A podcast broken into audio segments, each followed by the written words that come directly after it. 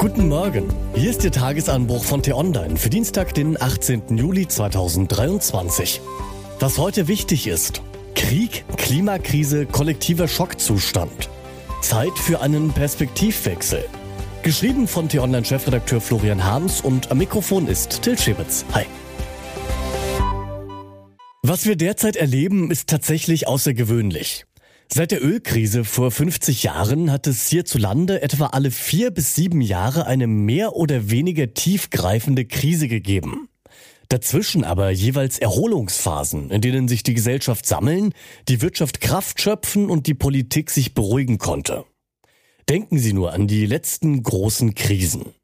Zwischen dem Platzen der Dotcom-Blase im Jahr 2000, der Weltfinanzkrise 2008, der Flüchtlingskrise und der Terrorgefahr 2015 sowie der Corona-Krise 2020 lagen jeweils Jahre der Ruhe und des Aufschwungs. Das ist jetzt anders. Das Krisenerlebnis hat sich vom Ausnahme zum Dauerzustand gewandelt. Nach der Pandemie hat uns sofort der Kriegsschock ereilt, mit all seinen Folgen. Der Erschütterung über das Leid der Ukraine, der Furcht vor einer atomaren Eskalation, der am Wohlstand nagenden Inflation, den hohen Preisen für Gas, Strom, Brot und vieles mehr. Wer sich da noch wirklich den Wunschurlaub leisten kann, gehört schon zu den Glücklicheren. Und nicht zu vergessen die größte aller Katastrophen, in die wir mehr oder weniger ungebremst hineinschlittern. Der Glutsommer in Südeuropa gibt uns eine Ahnung davon, vor welchen Herausforderungen die Erderhitzung uns noch stellen wird. So ist die Proli-Krise zum Dauerzustand geworden, der uns alle vollumfänglich herausfordert. Nämlich politisch, ökonomisch, gesellschaftlich und auch jeden Einzelnen mental.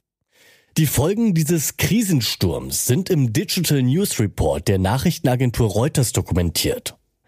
Immer mehr Menschen fühlen sich überfordert, empfinden eine Newsmüdigkeit oder lesen schon gar keine Nachrichten mehr. Die Weltflucht also als Notbremse vor dem kollektiven Burnout. Dabei sind Mut, Gestaltungskraft und Solidarität gerade jetzt nötiger denn je.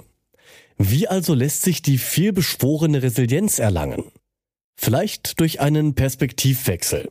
Indem wir erkennen, dass wir keine Ausnahmesituation erleben, sondern uns global betrachtet eher einer Normalisierung annähern.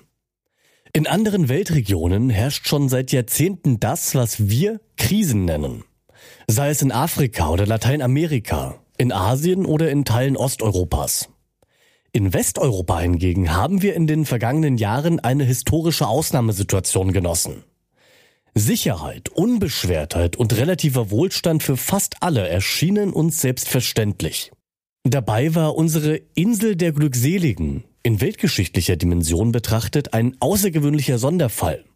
Und es wäre noch außergewöhnlicher, bliebe dieser dauerhaft erhalten.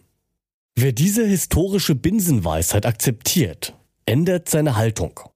Akzeptanz schafft Freiheit.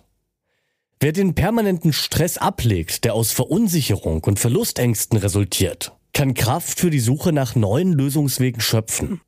Dabei hilft es, große Probleme in viele kleinere zu portionieren, um sie beherrschbar zu machen. Und sich auch über kleine Erfolge zu freuen, statt immer nur zu bemängeln, was alles nicht funktioniert. Wer konstruktiv denkt, hat mehr Energie und obendrein bessere Laune. Das wäre etwas, worüber es sich in den Sommerwochen nachzudenken lohnt. Was heute wichtig ist. Hunger als Waffe. Mit kalter Berechnung hat der Kreml-Chef das Abkommen zum Export von ukrainischem Getreide über das Schwarze Meer gestoppt. Annalena Baerbock wird Putins Erpressungsversuche bei ihrem Besuch in der New Yorker UN-Zentrale anprangern und für eine Änderung des Völkerrechts plädieren. Der russische Präsident soll für seine Kriegsverbrechen vor Gericht gestellt werden. Die politische Krise in Israel verschärft sich. Die rechtsreligiöse Regierung von Ministerpräsident Benjamin Netanyahu treibt den antidemokratischen Umbau des Justizsystems trotz massiver Widerstände voran. Die Organisatoren der seit Monaten andauernden Demonstrationen wollen ihren Protest deshalb verstärken. Heute sind wieder landesweit Kundgebungen geplant. Zigtausende Kinder sterben jedes Jahr am Dengue-Fieber. Bis zu 100 Millionen Menschen erkranken daran. Umso bedeutender ist die Eröffnung eines Werks für die Produktion des neuen Dengue-Impfstoffs in Singen nahe dem Bodensee. Weltverbesserung made in Germany. Ist es Steffi Graf oder doch Michael Schumacher oder Dirk Nowitzki oder vielleicht wer ganz anders? Wer ist der größte deutsche Sportler aller Zeiten? Das können Sie bei uns abstimmen. Den Link dazu finden Sie in den Shownotes und alle anderen Nachrichten gibt es auch auf t-online.de oder in unserer App. Das war der T-Online Tagesanbruch, produziert vom Podcast Radio Detektor FM. Immer um kurz nach sechs am Morgen zum Start in den Tag. Diesen Podcast gibt's auch auf Spotify. Einfach nach Tagesanbruch suchen und folgen. Und damit bedanke ich mich fürs Zuhören. Bis zum nächsten Mal. Ciao. Ich wünsche Ihnen einen schönen Tag. Ihr Florian Harms.